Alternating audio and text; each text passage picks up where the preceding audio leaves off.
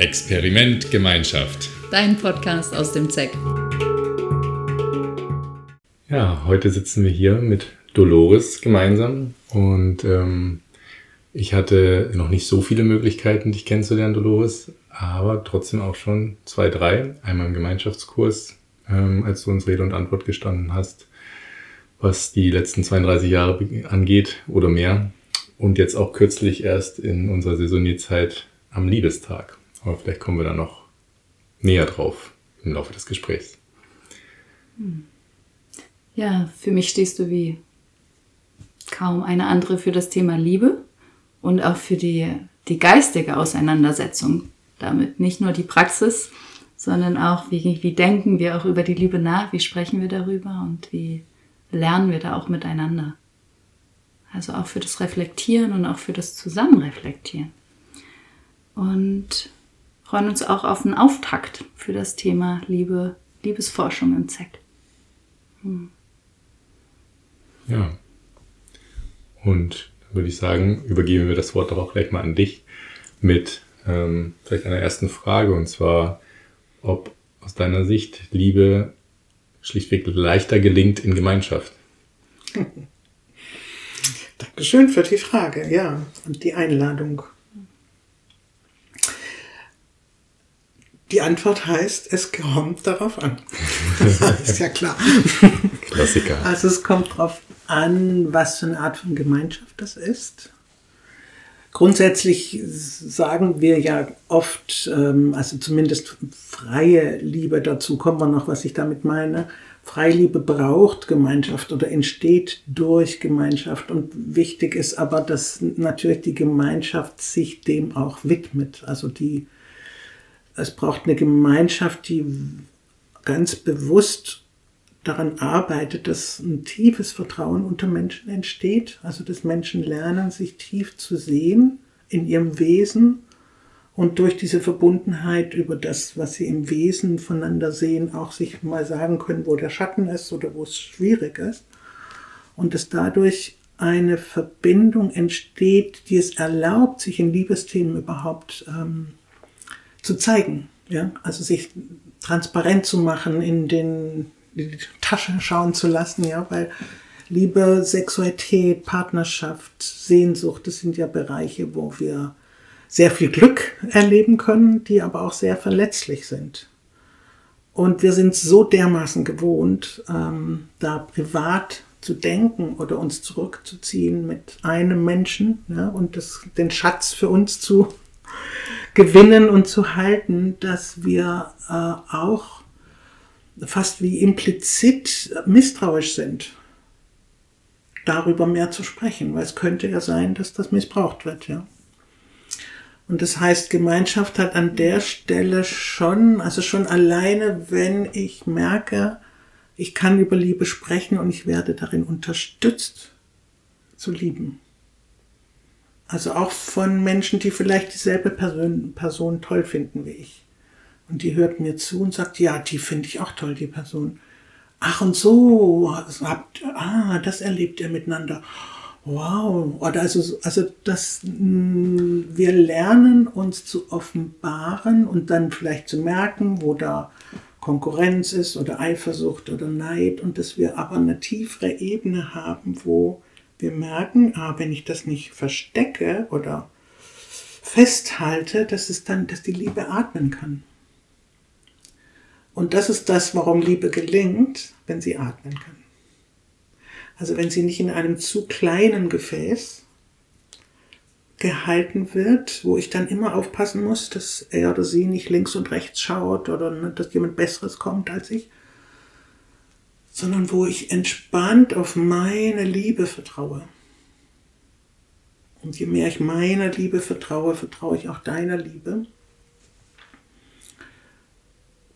Und ja, und da kommen jetzt so einzelne Bausteine, was da noch alles dazugehört. Aber erstmal zu der Qualität eben von Gemeinschaft, dass es eine, eigentlich eine Liebesforschungsgemeinschaft sein müsste, damit es eine Unterstützung ist für die Liebe.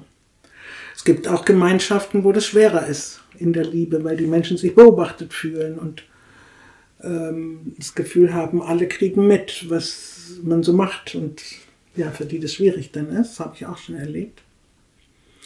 Und das ZEC ist eben von Beginn an ein Ort, der eben so tiefere Fragen stellt. Wie entsteht eigentlich Vertrauen? Wie entsteht Liebe, Frieden? Und da gehört für uns das Thema Liebe und Sexualität eben zu Kernpunkten. Wir glauben, dass die Liebe und der Umgang mit Liebe und Sexualität eine zentrale Rolle darin spielt, ob wir friedvolle Menschen sind. Also wenn wir eine Idee davon haben, wie Liebe gelingt, wie ich selber einen Kontakt zu mir habe, dass ich überhaupt beziehungsfähig bin oder wie ich so einen Kontakt zu meinem Körper habe, dass ich Sexualität ähm, genussvoll einladen kann. Und dass in dem Bereich wir Dinge lernen können, und nicht nur, wenn es der Richtige kommt, dann wird schon alles gut, sondern dass ich Liebe und Beziehung gestalten kann, dass ich was lernen kann. Das macht einen zentralen Unterschied für die Kultur des Miteinanders, dass wir liebesfähig werden. Das heißt, wenn ich es nochmal nachvollziehe, was du gesagt hast, ähm, kommt es auch darauf an, ob es sozusagen ein Verständnis für diese Verletzungen, diese Themen gibt oder ob es Verurteilungen gibt. Also das würde Vertrauen oder Misstrauen ja, fördern. Also dass es auch eine Art Neugierde oder Offenheit gibt. Mhm. Das ich gerade überlegt, ob das nicht ein Faktor ist, ob eine Gemeinschaft dann als hilfreich empfunden wird oder nicht. Mhm. Du hast dieses Verständnisvolle oder Neugierige ja auch beschrieben. Mhm. Ja. Also so ein Verständnis könnte sein, dass, äh, dass wir wissen, dass wenn wir uns verlieben, egal ob in eine Person, manchmal auch in der Gemeinschaft, ja, in dem Moment, wo wir denken, ach, jetzt, dann öffnen wir uns auf eine Art und Weise, wo frühere Bindungserfahrungen wach werden und entsprechend auch die Verletzungen, die ich zu der Zeit erlebt habe. Und das ist gut, das zu wissen und zu verstehen, damit wir nicht denken, huch, jetzt war es doch gerade noch alles toll, was ist denn los? So ein blöder Mensch. Ja? Sondern zu wissen, nein, das taucht auf und es taucht auch deswegen auf, damit es heilen kann. Und das heißt, wir brauchen im, am Beginn von Beziehungen einen sicheren Raum, einen verlässlichen Raum, wo auch eben mal Fehler passieren dürfen und wo die Schatten sich zeigen dürfen. Und das ist aber nicht leicht, das zu zweit zu halten. Ja, sondern auch da, wenn da noch ein paar mehr Leute sagen, ja, wenn du gerade was brauchst, komm rüber. Also es, der Liebespartner, Partnerin kann nicht alles halten, was da auftaucht. Ja, und so kann man sich unterstützen, eigentlich diesen Heilungsvorgang zu machen, um dann letztlich wirklich präsent zu werden für die Partnerin, die gerade jetzt hier ist, ja. Das ist ein Aspekt von Neugierde, auch Wissenstransfer. Ja. Finde ich, finde ich gerade sehr spannend. Äh, jetzt auch gerade die letzten Sätze, die du gesagt hast, weil ich da das gerade eben mehr oder weniger eins zu eins auf meine aktuelle Beziehung münzen kann. Und ähm, ja, das passt einfach genau, was du gerade sagst. Mhm. Ähm, so den Beginn und da einen sicheren Raum und ja, deswegen kann ich einfach nur sagen, ja. Ich mag vielleicht gerade zur Sicherheit noch einen anderen Aspekt dazu stellen, weil also ein Aspekt ist dieses Wissen, was auftaucht, dass wir da verletzliche Stellen wach werden. Ein anderer ist auch, dass wir ein größeres Bild von Liebe lernen. Weil das Bild, wo nur, wo wir immer nur über Liebesbeziehungen nachdenken, wenn es um Liebe geht, das ist auch schon klein, ja. Und dann ist mhm. immer der Partner, die Partnerin, auf die es ankommt, damit es gut ist. Und Liebe ist aber auch etwas, wie ich in der Welt stehe ja, wie ich den Sonnenaufgang genieße, wie ich meine Bestimmung finde, wie ich mich verwirkliche, wie ich eingebettet bin in die Schöpfung, in Gemeinschaft. Ja, also das ist so ein ganz, es ist ein, also Liebe heißt auch ein gutes Leben führen. Und wenn ich ein gutes Leben führe, musst du nicht mehr so viel machen, damit es mir gut geht. Ja. Und dann sind wir freier, ähm, diesen Tanz zwischen Bindung und Freiheit zu gestalten. Weil sonst, wenn, wenn ich kein so gutes Leben führe, brauche ich dich immer und dann können wir nicht tanzen. Ja? Und dann gibt's oft so abhängige Beziehungen, die zwar lange halten können, aber manchmal sehr explosiv dann auseinanderfallen und sehr schmerzhaft. Und auch irgendwie ungesund sind oder toxisch wahrscheinlich. Ja. ja. Das heißt, es braucht auch die Einbettung in das Größere, nicht Mhm. nur in Gemeinschaft, sondern auch meine größere, in die größere Liebe. Genau. Genau. Vielleicht kannst du dazu noch mehr sagen. Wie kann eine Gemeinschaft das fördern oder wie können wir das da finden? Also das, das geht ja über dann eine Gemeinschaft hinaus. Wie du sagst, das ist mein, meine Beziehung zur Welt, wie ich mich in die Welt gebe. Aber ist das auch was Spirituelles für dich oder was gehört da noch dazu? Also da schaue ich vielleicht gerade auch mal auf die Quellen, weil ich habe ja viel gelernt von Sabine Lichtenfels und von Dieter Doom in den Anfangsjahren viel und auch in Tamera wird das noch so gelebt, dass sehr viel auch Rituale in der Natur gemacht werden oder auch äh, Naturgänge, also wo wir üben, auf die eigene innere Stimme zu hören und zu lauschen, welche Zeichen die Natur gibt, also wo wir diese Erfahrung, Teil von was Größerem zu sein, richtig implementieren durch, auch im Forum. Ne? Dann gibt's Forum zu der, was hat deine innere Stimme heute dir, zu dir gesprochen, ja? Und was ist gerade deine Einbettung im größeren Ganzen? So dass wir nicht nur immer oft auf uns gucken, sondern auf uns als Teil. Als Teil von etwas Größerem und das macht es dann leichter, den anderen auch zu lassen oder in die Ja. Freiheit zu gehen. Genau. Gehört das für dich zusammen? Für mich ja, ja.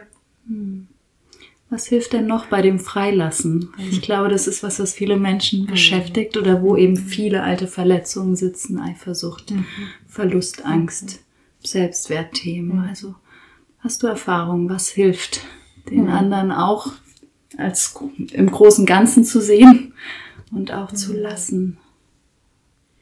Was macht es Ist da sicherer oder auch freier?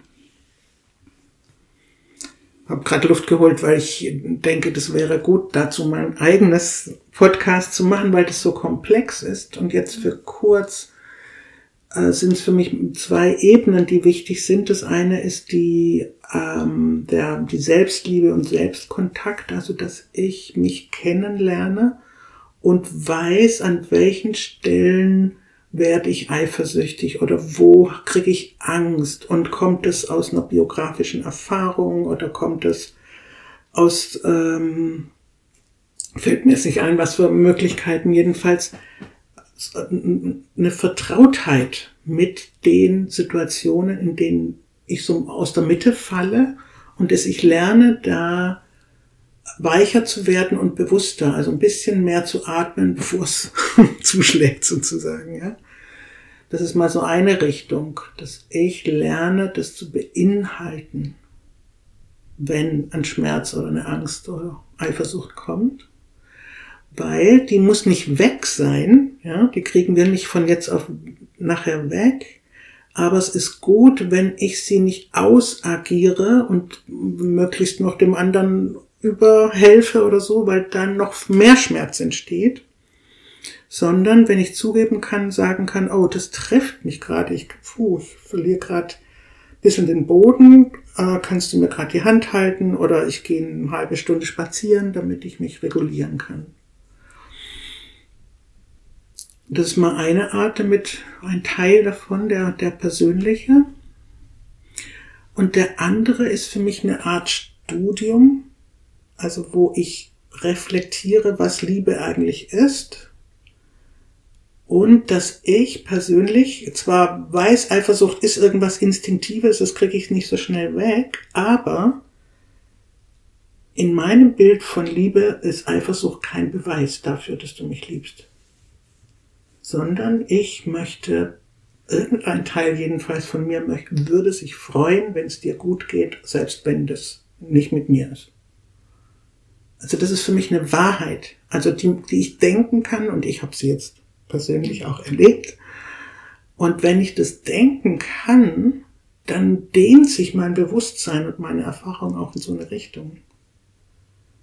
und das ist gerade eine wichtige Stelle, weil nur das an meiner Biografie arbeiten, glaube ich, ist ein bisschen endlos. Deswegen ist dieses, ja, auch ähm, sich geistig auseinandersetzen. Was ist Liebe? Wie will ich lieben?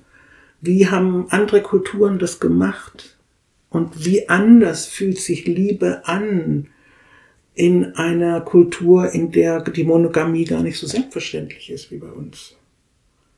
Ja, sich damit zu befassen und dann wird der Geist weiter und dann merke ich, oh, jetzt bin ich gerade wieder eifersüchtig. Moment, wo bin ich gerade? In welchem Film? Oder was ist die Realität? Ja, und dann kann ich spielerischer damit umgehen, nach und nach. Mhm. Doch, was ist meine Absicht, mhm. mein Wunsch, ne? wenn es aus einem empathischen, wohlwollenden Vorderhirn kommt und was ist mein getriggerter Zustand vielleicht, der auch mhm. als eine Automatik kommt und die zu balancieren oder irgendwie ich finde das interessant, weil du sagst, eben dieses nur auf mich schauen und meine Vergangenheit, das reicht nicht. Es braucht irgendwie auch eine Ausrichtung oder, oder diese geistige Arbeit. Hm. Und dafür, denke ich, ist Gemeinschaft wieder wichtig, um diese Ausrichtung oder diese geistige Arbeit zusammen zu machen. Also wenn ich eben weiß, wie wir denken im Bereich der Liebe oder was wir vorhaben zusammen, wenn ich weiß, du möchtest auch dahin kommen, dass du dich freust, wenn es mir mit jemand anderem gut geht. Ja? Wenn ich das weiß, selbst wenn es noch nicht so ist, können wir auf, uns auf diese Kultur oder diese Vision beziehen, füreinander sorgen, da wo es noch nicht klappt und trotzdem uns nicht runterziehen und immer in dem Alten stecken bleiben. Also letztlich sind wir ja im normalen Mainstream unbewusst geprägt von Patriarchat, von Performance-Druck, von Leistungsdruck, alles Ne? Also von unterdrückter Körperlichkeit und Sexualität. Und wir brauchen eine kulturelle Aufrichtung, um uns freier zu bewegen. Das kann man nicht einfach mal eben zu zweit. Mhm. Und dafür ist diese Verständigung in der Gruppe wie so ein, ah, das ist unsere Kultur, da wollen wir hin, da unterstützen wir uns und geben uns Hinweise. Hm. Ja. Und es ist nicht nur, dass man es nicht nur zu zweit nicht kann, sondern eben, dass es auch nicht von heute auf morgen geht, sondern ein genau. Prozess ist, mhm. den ich zum Beispiel jetzt bei mir auch schon in den vier, fünf Monaten hier mit beobachte, mhm. dass sich da auch schon minimal sowas verändert hat. Mhm. mhm. Aber eben in der Praxis trotzdem, wie du es gerade beschrieben hast, vorhin auch, wenn ich dann in die Situation komme, dann ja, reagiert mein Nervenkostüm oder Nervensystem natürlich immer noch mhm. auf die alte Weise und dennoch tut sich langsam was. Mhm. Ja. Und jetzt hast du vorhin äh, schon ein paar Sätze her jetzt, aber selber die Frage gestellt, was ist eigentlich Liebe? Die, die würde ich gerne noch ausweiten. Was ist denn für dich freiere Liebe?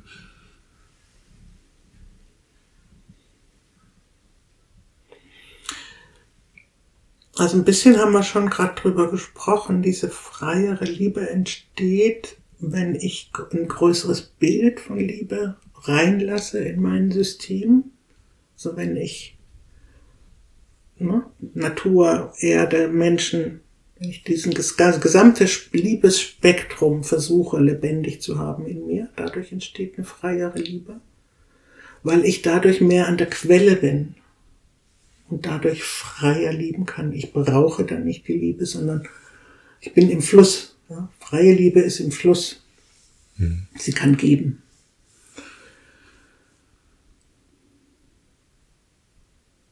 Und dann gibt es noch einen Teil von frei, also freie Liebe war ja ein, ein politischer Begriff in den ersten Jahren, der vor allem ähm, beinhaltet dieses Menschenbild, dass wir im Kosmos verankert sind und freie, gesunde Menschen sind und deswegen gar nicht so angewiesen sind aufeinander, auf, auf so eine starke Beziehung, wo man sich ständig versichern muss, ob der andere noch da ist. Und dieser Begriff von freier Liebe beinhaltet eine sehr hohe Wahrheitsfähigkeit, weil ich dann sagen kann, was ich wirklich denke und fühle und du dafür nicht zusammenklappen musst oder was auch immer. Und das hält die Liebe lebendig über viele Jahre. Also Wahrheit ist wie so ein Elixier für Lebendigkeit und auch Eros. Und das ist auch gemeint und mit freier Liebe. Also so ein, so ein Verankertsein in meinem Wesen, in meinem Sein, in meinem Kontext, dass ich wahrhaftig mich leben kann, natürlich auch bezogen, aber nicht in dieser Bestätigungskultur. Und da, da, ja, das ist ein Begriff von freier Liebe, ja. Der heißt das dann auch äh, einfach ehrlicher zu sein, ganz konkret, also Transparenz? Ja, wie sieht es damit aus? So, und ja, ja. Mit das Wort einfacher. Ist das auch was, was dich lebendiger macht oder Beziehung lebendig mhm. hält? Im Sinne von, wir sind so frei, mhm. dass wir uns auch mhm. die Dinge sagen. Ja. Ich lache gerade, weil es gibt auch etwas, wo wir uns dann manchmal so die Wahrheiten um die Ohren mhm. hauen. Und das meine ich jetzt zum Beispiel nicht. Es geht es nicht ja. darum, Hauptsache die Wahrheit, sondern es braucht auch da eine, ein Gefühl für den Raum, für den Menschen, für die Situation und welche Wahrheit gerade wirklich unsere Situation erhebt. Und nicht nur, damit ich meine Wahrheit gesagt habe. Ja, also das genau, ist, ja. da gibt's nämlich auch wieder eine Form, wieder in den Machtkampf ja. einzusteigen. Ja. Und es gibt ja den Versuch, aus diesen Machtdynamiken auszusteigen. Mhm. Was siehst du denn für im ZEC, also jetzt auf die 30 Jahre geschaut, oder du bist ja sogar noch länger im Projekt. Mhm. Äh, was siehst du für Veränderungen in diesem Blick auf freie Liebe, auf die Geschlechterverhältnisse? Gibt es Stellen, die sind einfach noch genauso wahr? Und gibt es Stellen, die haben sich verändert? Wie betrachtest du das? Also wenn ich es mal ganz grob zeichne, dann waren die ersten Jahre, und das war ja auch nicht nur im ZEC so, sondern auch in der äh, alternativeren Gesellschaft war, in den 70er, 80er Jahren war, ähm, dieses Experiment Liebe war vor allem ein Aufbrechen, ein äh, Regeln überwinden, ein Neues ausprobieren und auch vor allem die Sexualität befreien, auch wenn sie lang nicht befreit ist. Aber das war so das Hauptmotiv. Und das war historisch total wichtig. Ohne das gäbe es das alles nicht, was wir heute machen, nicht nur hier. Und die Entwicklung war unglaublich faszinierend, intensiv, spannend, ähm, für manche auch schmerzhaft oder man ist auch über Grenzen gegangen, weil man sie gar nicht kannte, ja. Also so, man war auch noch nicht so sensibel in der Zeit. Mhm. Und ähm, es war aber eben dieser Aufbruch. Und dann kam meiner Ansicht nach eine Sensibilisierungsphase, wo dadurch, dass das aufgebrochen war und auch gleichzeitig das Wissen über Gefühle und Bedürfnisse und dann später noch das ganze Traumawissen, was jetzt ganz neu so differenziert dazu kommt und die Körper, das Körperbewusstsein, haben wir andere Gefäße für das Thema. Und das heißt, dass wir jetzt wieder noch, also dass Menschen gerade im ZEC auch erstmal jetzt durch viel nähere Beziehungen gegangen sind, also Partnerschaften gepflegt haben und wie so eine, ich will nicht, es ist keine Gegenbewegung, aber eine Pendelbewegung, ja, von einer ganz freien in eine eher partnerbezogene Liebe. Und jetzt, glaube ich, passiert gerade wieder etwas, wo das zusammenkommen möchte.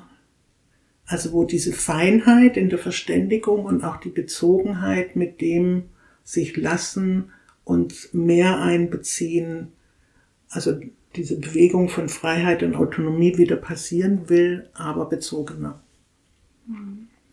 Und vielleicht die neue Entwicklung wäre auch, dass das nicht mehr nur in einer Zweierbeziehung passiert, sondern jetzt auch wieder in Konstellationen. Mhm, genau. Ja, ich glaube, ja. das, das sehe ich auch so, dass Menschen, die neu an den Platz kommen, genau auch immer noch mit diesem Interesse kommen an, wie geht das freier in der Liebe, aber eben auf eine sehr bezogene Art. Das macht mir auch Hoffnung, mhm. weil genau, ich glaube, für mich ist es wichtig, dass es nicht in diese Rücksichtslosigkeiten geht und trotzdem die Wahrheit auch gelebt werden mhm. kann. Das in Verbundenheit, die Freiheit oder die Freiheit aus der Verbundenheit entsteht. Ich glaube da immer noch dran, auch wenn ich scheiter. Ähm, ja, das, das, gehört sehr zusammen. Ja, es gibt keine schönere Freiheit als die, die aus der Verbundenheit kommt. Und auch aus der Freiheit und dem Freilassen entsteht für mich eine wunderbare Verbundenheit. Mhm. So. Und ich würde gerne wissen, warum denkst du denn, dass Liebe ein soziales Kunstwerk ist? Ich will mit dem Begriff vor allem das aufbrechen, dass wir denken, ich und du und alles wird gut. Weil das so stark in unseren Zellen drin ist und Liebe ist mehr, als es ist eine Kunst. Ja?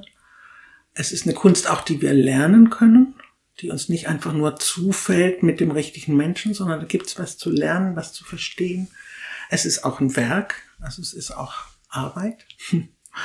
Und wenn wir ein soziales Umfeld schaffen, eine soziale Kunst, etwas erfinden, was genau für diese Situation hilft, also eine menschliche Einbettung, die eben der Liebe zugewandt ist, dass, dem, dass wir uns in der Liebe unterstützen, dann kann die Liebe mehr blühen, als wenn sie für sich, also wenn wir denken, wir müssten es hinkriegen. Ja, das, deswegen heißt es so. Ja, das ist ein schönes Bild mit dem Blühen. Und ich frage mich jetzt, äh, wie unterstützt ihr das so ganz konkret im Liebeskunstwerk? Zum Beispiel machst du ja als Jahresgruppe oder auch ähm, die Liebesschule für junge Erwachsene. Also wie geht ihr damit um, wenn dieses Blühen eben nicht schon stattfindet wenn es vielleicht auch zwei verschiedene Knospen gibt, zwei verschiedene Bedürfnisse oder Wahrheiten. Zum Beispiel, ein Mensch hat ein Bedürfnis nach Monogamie und der andere Mensch nach mehr Offenheit. Wie geht ihr damit um? Was passiert dann in der Gruppe oder in Gemeinschaft?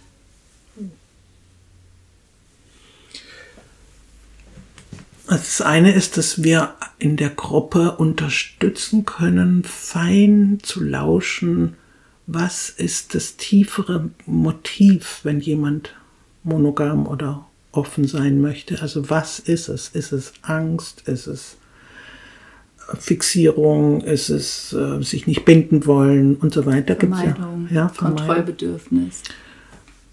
Oder ist es gerade ein pures, wahres, diesem Lebensmoment entsprechendes Bedürfnis? Und das macht schon einen Unterschied, wenn wir das nicht als Paar aushandeln müssen, wo wir ja auch handeln müssen, ja, sondern wo wir, aha, man kann das im Gruppenraum spüren, ob was stimmig ist. Und dann entspannt sich was. Also auch das Paar entspannt sich, wenn man merkt, aha, nee, da stimmt was dran. Es passt zwar nicht zusammen, aber es stimmt. Und dann ist die Lösung noch nicht da, aber es ist nicht mehr so konfliktreich, weil es nicht gegeneinander gerichtet ist. Und dann braucht es immer noch die Frage, was machen wir damit? Trotzdem ist ein Unterschied. Dann, dann gibt es noch eine ganz wichtige Stelle, nämlich, dass ja auch immer viel Kollektives reinspielt, vor allem wenn die Person, die polyamor sein möchte, also die möchte ja auch Sexualität teilen mit anderen. Und da spielt ganz viel mit, wie ich jetzt mal als der Monogame vielleicht zu Sexualität stehe und ob ich das als etwas empfinde, was ich schlimm finde oder schlecht oder ähm, jemand, der Sexualität ähm, benutzt, um sich zu bestehen. Es gibt ja so viele Bewertungen in dem Bereich und ganz oft gibt es eine subtile Ablehnung deiner Sexualität, wenn du zu mehreren gehen möchtest. Und das haut eine tiefe Kerbe in unsere Liebe. Und dafür ist eine Gruppe total gut. Oder ein paar Menschen, die dann Wissen haben, wo man sagen kann, dein Wunsch nach mehr Sexualität ist in Ordnung. Und vielleicht kann auch sein, dein Wunsch nach mehr Sexualität ist gerade eine Flucht. Ja, dass man auch da genauer schaut und dass aber diese grundsätzliche Haltung zu deiner Sexualität eine positive ist. Das ist eine ganz, ganz wichtige Stelle, weil wir das in Partnerschaften so oft wiederholen, diese subtile Verachtung des Sexuellen. diese Verurteilung, die spürt ihr dann auf mhm. zusammen. Mhm. Und die Gruppe kann auch was rückmelden, was sie wahrnimmt mhm. an Wahrheit oder auch Vermeidung, weil das.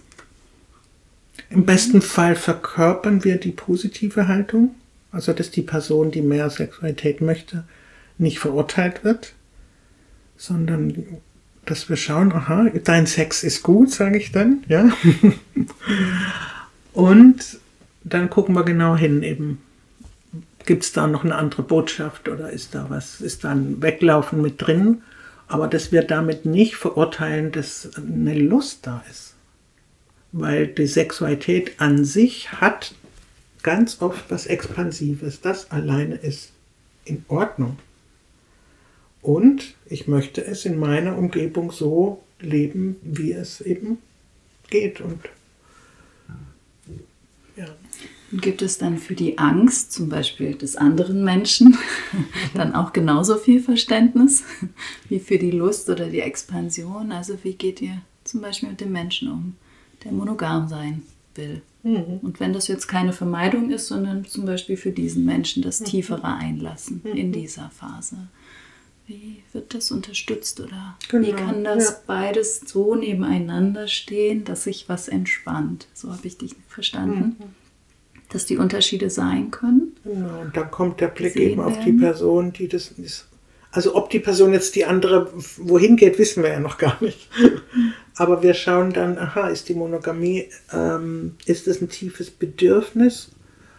Und was machen wir mit der Angst? Und können wir als sozialer Raum einen Halt bieten, damit die Angst besser gehalten werden kann.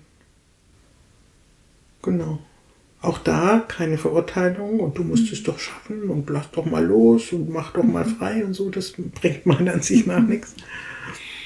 Das heißt, Angst mhm. kann sich beruhigen, wenn ich nicht alleine damit bin. Mhm. Damit bin ich eingebettet in einer Gruppe. Das heißt, ihr schaut wirklich sehr fein auf die unterschiedlichen Menschen, Paare, Konstellationen und ihre Bedürfnisse. Hm.